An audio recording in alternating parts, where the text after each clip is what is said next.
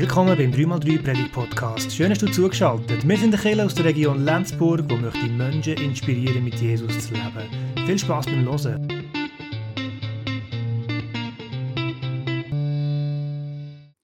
Ich habe mir letzte Woche oder letzte zwei Wochen ist schon wieder her überlegt, ob ich soll Vegetarier werden. soll. Liv, unsere kleinere, die ist seit vier, einfach Vegetarierin, zieht jetzt durch. Und es gibt natürlich gute Gründe, oder? Äh, so umwelttechnisch, äh, Schutz vom Leben, Nachhaltigkeit, Gesundheit. Und ich habe gedacht, ich könnte ja schnell eine kleine Abstimmung machen. Also wer ist dafür, dass der Dave Vegetarier werden Ich habe mich noch nie entschieden, soll mal die Hand haben, wer ist eher dafür? Mal Dave, das, das finde ich gut, mach das. Und wer ist eher dagegen, sagt, ja, das will jetzt nicht sein. Also, ja.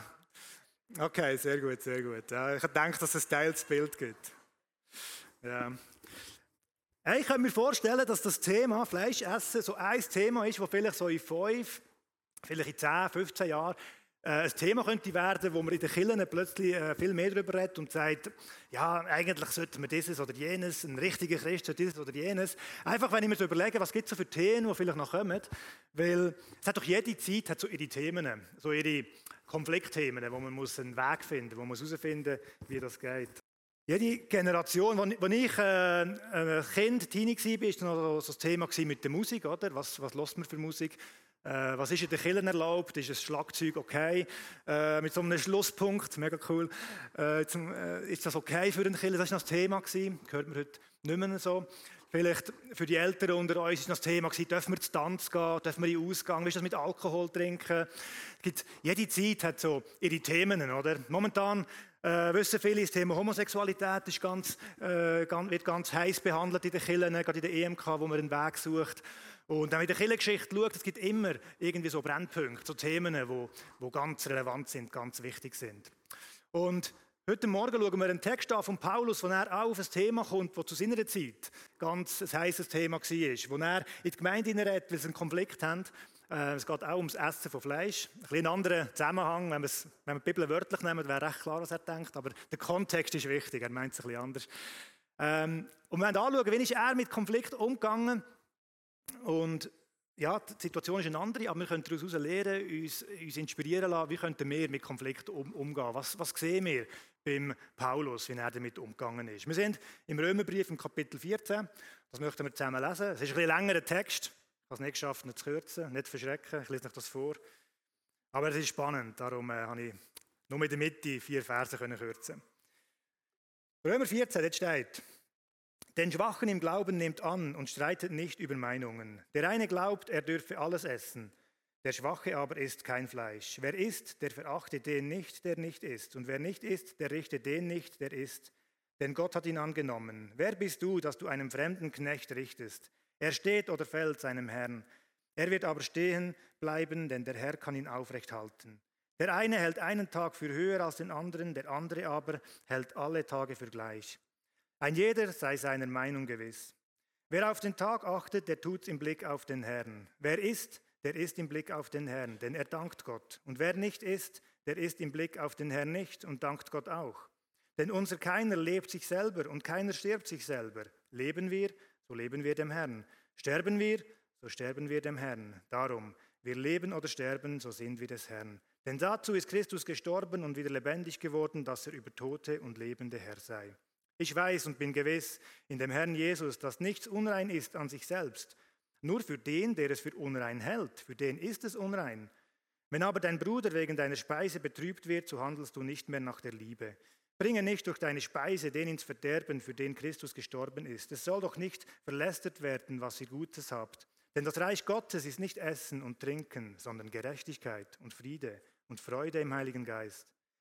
Wer darin Christus dient, der ist Gott wohlgefällig und bei den Menschen geachtet. Darum lasst uns dem nachstreben, was zum Frieden dient und zur Erbauung untereinander. Zerstöre nicht um der Speise willen Gottes Werk. Es ist zwar alles rein, aber es ist nicht gut für den, der es isst mit schlechtem Gewissen. Es ist besser, du isst kein Fleisch und trinkst keinen Wein und tust nichts, woran dein Bruder Anstoß nimmt. Den Glauben, den du hast, habe für dich selbst vor Gott. Selig ist, der sich selbst nicht verurteilen muss in dem, was er gut heißt. Wer aber zweifelt und dennoch isst, der ist schon verurteilt, denn es kommt nicht aus dem Glauben. Was aber nicht aus dem Glauben kommt, das ist Sünde. So, es geschafft. Niemand eingeschlafen. Ich finde es einen spannenden Text, wie der Paulus hier ganz konkrete Situationen aufgreift und wir schon am Anfang äh, finde zwei Sachen ganz deutlich merken. Zum einen braucht er für uns ein bisschen, ein bisschen eine böse Sprache von den Schwachen im Glauben. Er bezeichnet sich selber als stark. Macht man meistens aus seiner Position aus, hat man das Gefühl, man ist selber stark.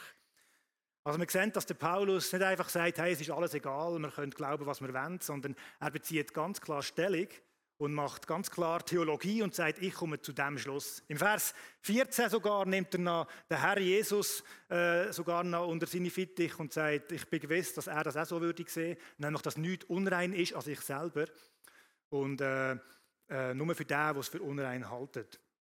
Jesus hat gesagt, es ist nichts unrein, wo das Maul reingeht. Also dort hat er sich wahrscheinlich auf das bezogen, sondern äh, das, was im Herzen passiert, das kann unrein machen. Der Kontext ist hier jetzt nicht einfach nur, äh, dass darum geht, Fleisch essen und das zweite Thema mit, mit äh, Viertigen einhalten. Der Kontext ist, äh, dass es hier um die Traditionen vom Judentum sehr, sehr wahrscheinlich geht. Im Judentum ist das ganz wichtig was isst man und wie tun wir vor allem den Sabbat, aber auch Viertigen, wie tun wir die heilig halten. Wir haben hier Gemeinde in Rom und die Juden haben sich verteilt durch ihren Krieg, den sie hatten in der ganzen Welt. Und es hat sicher in Rom auch Juden gegeben, Juden, die zum Glauben gekommen sind an Christus, also Judenchristen gewesen sind. Und es ist klar, wenn du von klein her geprägt bist vom Judentum und du weißt, hey, wir wollen nur koscheres Fleisch essen, dann musst du aufpassen, wie du dich in Rom verhaltest. Wir haben aus dem Korintherbrief gibt es auch so eine Thematik mit, mit Fleisch. Dort geht es darum, dass man auf dem Markt Fleisch kaufen kann, wo schon, ähm, wo schon an einem Gott geweiht worden ist oder an einem Gott geweiht worden ist. Und das ist natürlich für den Juden etwas ganz, ganz Schlimmes, wo man äh, auf keinen Fall wette. Und darum haben die Juden für sich den Entschluss gefasst, wir essen lieber gar kein Fleisch. Wir wären Vegetarier, damit wir nicht irgendwo etwas Unreins zu uns nehmen und plötzlich irgendeinen Fehler machen. Das ist ihnen ganz wichtig und es hat anscheinend zu Konflikt geführt. Und der Paulus nimmt klar Stellung und sagt, er findet, es ist nichts unrein an sich, dass ein Mensch kann essen was er will. Das ist die eine Position. Aber er sagt jetzt nicht, hey, jetzt müssen wir das so glauben und darum müssen alle das so leben. Und das ist ganz klar. Und Jesus hat gesagt, und darum müssen wir. Er kommt nicht so drin, sondern sagt, hey, streitet nicht über solche Meinungen in der Gemeinde. Die Einheit ist viel wichtiger. Es ist viel wichtiger, miteinander Glauben zu leben, miteinander unterwegs zu sein, miteinander zu dem Jesus zu gehören und auf ihn her zu leben. Und ich glaube, ja, da sind Kirchen, da sind Christen, Religionen allgemein immer wieder herausgefordert, dass wenn wir auf, auf, auf Schluss kommen, theologische Schluss, dass wir nicht einfach ein richtig und falsch machen, also schon ein richtig und falsch, wie es der Paulus macht, aber nachher im Zusammenleben nicht einfach sagen, hey, so muss man und so müssen alle. Das erinnert mich immer an das Bild von, von so einem Rahmen, wo man so Zäune baut, wo man sagt, okay, das sind unsere Regeln und alle, die danach spielen, die sind drinnen. Das sind Christen. Und alle, die draußen sind, das sind keine Christen. Alle, die so leben, die die gleichen Regeln haben wie wir, die sind drinnen, die gehören zu den Kirchen und alle, die draußen sind, die gehören nicht dazu. Der Tertullian, 150, 200 nach Christus, hat das ganz stark gemacht. hat, ist, in der ersten Zeit hat es ganz viele verschiedene Lehren gegeben. Wer ist der Christus gewesen? Was hat er genau wollen? Und der Tertullian ist her und hat gesagt, hey, jetzt müssen wir mal wirklich das Glaubensbekenntnis aufschreiben und mal klar definieren, was das man muss glauben. Und dann müssen wir auch nicht mehr immer diskutieren und dann kann man einfach klar definieren, das muss glauben und dann bist du dabei, dann bist du in. Und die, die das nicht glauben, mit denen müssen wir nicht diskutieren miteinander, die sind out. Hat eine klare Regel gemacht, die nachher eine Kille sehr stark aufgegriffen hat und so funktioniert hat. Und wenn man den Rahmen anpassen dann kann das nicht einfach jeder, sondern das kann dann nur Jesus, der Apostel oder der Apostel, der dann eingesetzt ist. Oder? Der Papst ist ja äh, ein Apostel und das ist so ganz klar definiert. Aber es ist nicht nur katholische Kirche, wo das eine Herausforderung ist, sondern natürlich auch in jeder Gemeinschaft ist man in der Gefahr, in eine klare Regel zu definieren und ja, sich Sicherheit zu verschaffen, indem dass man klar definiert, hey, das wäre eigentlich richtig, so müssen wir eigentlich und das andere ist falsch. Das eine ist ein Heilungsleben, also außen dran ist, das ist Sünde. Wir sind die, die eigentlich das Richtige haben und außen dran ist die böse, böse Welt, in und out. So funktioniert es leider Immer wieder. Und das Judentum hat ganz stark so funktioniert, dass sie ganz klaren Rahmen hatten, ganz klar geregelt hatten, ganz viel Gebot hatten, noch ganz viel Gebot hatten, die in der Bibel nicht drin sind, damit man ja kein Gebot übertritt. Und klare Regeln gemacht hat, klare Rahmen gemacht hat. Und ich finde es spannend, wie Jesus gekommen ist und immer gerade auch auf die Leute zugegangen ist, die nicht in den Rahmen reingepasst haben. Wo immer wieder den Rahmen gesprengt hat und auf Menschen zugegangen sind, die eigentlich im jüdischen Denken out sind, außen dran sind. Das ist zum Beispiel, man kann sich das heute gar nicht vorstellen, wenn jemand blind war, dann ist für die Juden klar der hat irgendeine Sünde in seinem Leben. Oder vielleicht haben seine Eltern irgendeine Sünde in seinem Leben, weil der blind geboren ist. Und dann ist der out der ist der nicht rein gewesen, außen dran.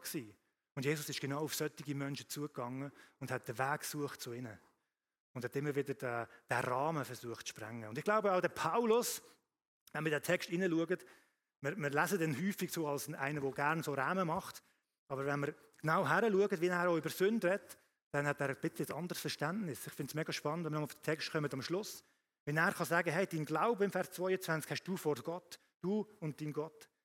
Und er definiert Sünde, was aber nicht aus Glauben kommt. Das ist Sünde.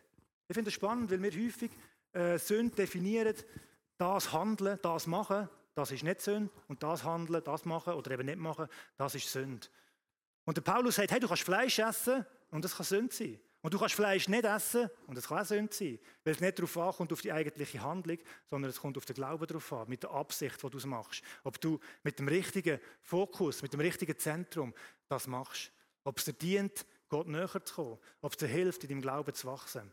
Ich glaube, das können wir beim Paulus hier lehren. Und er kommt schon zum Schluss, dass er sagt, ich glaube, mir hilft dieses und jenes. Ich glaube, auf, aufs Fleisch essen, äh, aufs Fleisch achten, das hilft jetzt nicht wirklich, zum Jesus näher zu kommen. Aber wenn es dir hilft, wenn es für dich das Richtige ist, dann wäre es Sünde, wenn ich dir etwas anderes sage. Und es wäre Sünde, wenn du dieser Meinung bist und nachher nicht auf das achtest. Nicht, weil es falsch ist, sondern weil es dich weiter wegbringt von Gott in dieser Beziehung. Ich finde darum ein anderes Bild passender, wenn wir so das ein bisschen äh, bildlich darstellen dass im Zentrum Gott ist, dass im Zentrum die Quelle vom Leben ist und wir Menschen drumherum sind und den Rahmen mal getrost weglassen können. Und viel mehr nicht darum geht, sind wir drin, sind wir das, sondern vielmehr darum geht, sind wir in der richtigen Richtung. Sind wir in der Richtung dem Jesus entgegen? Sind wir in der Richtung dem Gott entgegen? In seine Gegenwart zu kommen, in seine Nähe zu kommen? Egal, wo wir stehen, von, von unseren Ansichten, über das können wir diskutieren, aber schlussendlich geht es immer wieder darum, auf den Gott zu schauen, auf das Zentrum herzuschauen und zum Zentrum herzuleben. Leider ist Kirche viel mehr bekannt worden, dass man Menschen auf die Linie bringt, als dass man Menschen auf den Weg bringt. Man hat Ende von der Kirche das Bild, sie bringt Leute auf die Linie, als dass man mit ihnen auf dem Weg unterwegs ist, auf dem Weg her in das Zentrum, auf dem Weg zu dem Gott. Sondern sie hat immer das Gefühl, will die Menschen auf die Linie bringen. Ich glaube, das wäre nicht der richtige Ansatz.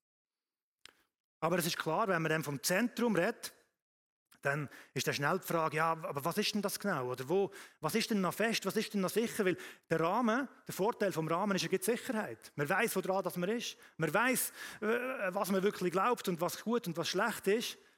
Das ist natürlich der Vorteil von einem Rahmen. Und darum denke ich, ist ganz wichtig, immer wieder uns, uns, uns äh, bewusst zu werden, was das Zentrum wirklich ist. Im Zentrum steht. Und ich glaube, der Paulus hat verschiedene Sachen rausgehabt in seinem Text, was eigentlich wirklich im Zentrum steht. Wenn wir nochmal auf den Text gehen, sehen das eigentlich so klein, wie das ist, dann bringt er mehrmals die, die, die Aussage Blick auf den Herr. Blick auf den Herr, dort wo du stehst, ob in oder draußen, dort wo du stehst, hab deine Blickrichtung auf den Herr. Ob du einen Tag achtest, ganz besonders, einen Sabbat achtest, dann mach das im Blick auf den Herr. Wenn du zum Schluss kommst, hey, ich darf etwas essen, ich darf jedes Fleisch essen, dann mach das im Blick auf den Herr. Und wenn du zum Schluss kommst, äh, ich will das Fleisch nicht essen, das ist nicht gut, dann mach auch das im Blick auf den Herr. Das ist das Zentrale, dass in diesem Zentrum der Herr steht. Und wer ist der Herr? Er ist der Jesus, und im Vers 9 nochmal raushebt. Das ist der Christus. Und wer welcher Christus? Der Christus, der für uns gestorben ist und wieder auferstanden ist. Der Christus, der für uns gestorben ist, will er genau die Rahmen sprengen will er sich zu den Menschen und jedem wird nachgehen. Weil er sich identifiziert mit dem Schwächsten, mit dem Schwerverbrecher am Kreuz, mit jedem Mensch identifiziert, jedem Mensch nachgeht, sich abbeugt und sagt, hey, sogar für dich, sogar dir komme ich nach, sogar für dich gehe ich in den Tod. Ich mache alles für dich. Dass nicht irgendeine Grenze uns sprengt, sondern ich komme dir entgegen und wünsche mir, dass du den Blick auf mich haben und dass etwas Neues möglich ist, dass Veränderung möglich ist, wo in dieser Auferstehung wieder zum Ausdruck kommt. Darum im Zentrum steht immer wieder ganz zentral nicht eine Lehrmeinung, nicht richtig und falsch in dem Sinn, sondern immer wieder der Jesus, die Person. Wahrheit ist nicht eine Lehrmeinung, sondern Wahrheit ist eine Person. Jesus sagt, ich bin der Weg, ich bin die Wahrheit, ich bin das Leben. Und da müssen wir uns immer wieder bewusst machen, dass wir nicht in Rahmen denken, sondern immer wieder in dieser Person Jesus denken. Mir ist das Bild in den Sinn gekommen von den drei Aggregatzuständen von Wasser. Wasser, Eis, Dampf. Und ich glaube, wir müssen Jesus immer wieder denken, in dieser Beziehung. In dieser Beziehung bleibt er liquid, bleibt er flüssig. Und wir dürfen nicht seine Lehre nehmen und meinen, das müssen wir jetzt festmachen. Das müssen wir jetzt klar definieren. Dann wird es zu Eis. Und beim Eis, wir sind wie so ein Schiff unterwegs, vielleicht auf das Zentrum zu, und im Eis bleiben wir stecken. Und wir merken plötzlich, dass ganz viele Menschen um uns herum auf dem Eis ausschlüpfen. Weil wir sagen, das ist richtig, und alle, die nicht in den Rahmen reinpassen, die schlüpfen aus und kommen nicht weiter auf dem Eis. Aber das andere ist natürlich nicht gut, wenn wir den, Jesus wie einen Dampf verstehen und alles ist einfach noch so ein bisschen, ja, äh, äh, nichts mehr fassbar. Weil dann ist der Glauben etwas, das nicht mehr trägt, wo einem keinen Halt mehr gibt, wo einem nicht mehr vorwärts bringt. Und darum gefällt mir das Bild, wo der Jesus ist etwas, das muss tragen, etwas, das uns vorwärts bringen, etwas, das uns näher das Ziel gibt. Jesus im Zentrum und wieder als das Wasser zu verstehen. Und wenn wir Jesus ins Zentrum stellen, dann wird uns automatisch das wichtig, was ihm wichtig ist. Und Jesus ist gekommen und hat gesagt, mit mir ist Reich Gottes angebrochen auf dieser Welt. Der Paulus sagt, hey, im Vers 17, es geht nicht in diesem Reich Gottes um Regeln von Essen und Trinken, sondern es geht um ganz andere Dimensionen. Es geht um Gerechtigkeit, es geht um Frieden, es geht um Freude in dem Heiligen Geist. Und lasst uns nach dem ausstrecken. Lasst uns das suchen. Lasst uns die Dimensionen vom Leben suchen. Im 3 sagen wir mehr Himmel auf Erde. Das ist so unser Wording, das wir brauchen, für Reich Gottes zu bauen auf dieser Welt. Oder Reich Gottes äh, äh, ausstrecken danach und uns danach sehen, dass wir mehr von dem erleben. Und es ist immer Reich Gottes und nicht unser Reich. Im Zentrum steht Jesus und mit dem Jesus kommt automatisch auch Gottes Reich ins Zentrum, dass uns das wichtig ist, weil er für das steht, weil er das reingebracht hat. Und wir verwechseln manchmal, dass, dass wir fast das Gefühl haben, das ist ja so ein bisschen ein Menschenreich, unser Reich. Weil wenn wir denken, wir müssen jetzt etwas richtig verstehen, wir müssen etwas richtig auf die Linie eben bringen, dass wir nachher Gottes Reich bauen können. Und durch das wird es manchmal mehr zu unserem Reich als zu Gottes Reich. Weil ich glaube, wir haben einen Gott, der in dieser Welt am Wirken ist, der in dieser Welt am Tun ist und natürlich, unbedingt wird er die Menschen dazu brauchen. Aber Gott kann nicht warten, bis wir alles richtig verstanden haben, bis wir ein sündloses Leben führen und dann kann er uns eins brauchen. Hey, wenn wir die Kirchengeschichte anschauen, was die dort für Konflikte hatten, wie sie am Wirken sind und, äh, und Sachen komisch verstanden haben. Und Gott hat trotzdem in seiner Gnade immer wieder die Sachen gebraucht und hat Menschen bewegt, auch wenn sie nicht alles richtig gemacht haben, auch wenn sie nicht alles richtig verstanden haben. Das ist Gottes Reich, das am Wirken ist. Das Kreuz steht genau das. Er geht den Menschen nachher, bis ins Tiefste inne und nicht erst, wenn sie etwas richtig verstanden haben. Ein Beispiel aus der Kirchengeschichte. Ihr wisst ja, ich bin momentan am Wesley am Studieren. John Wesley und George Whitfield, zwei ganz wichtige Figuren im Methodismus, beides ganz, äh, ganz ähm, dominante Prediger, Persönlichkeiten, die ganz wichtig sind für die Bewegung und die haben sich extrem verkracht. Die haben in einer Glaubensfrage, wo sie das Gefühl hatten, das ist für ihre Zeit wirklich relevant. Das ist wirklich das, wo nicht mehr geht, wenn es der andere anders sieht. Haben das nicht gleich gesehen. Und sie haben öffentlich gegeneinander predigt. Und der Whitfield ist nachher auf Amerika, der Wesley hat dann mehr in England äh, gewirkt.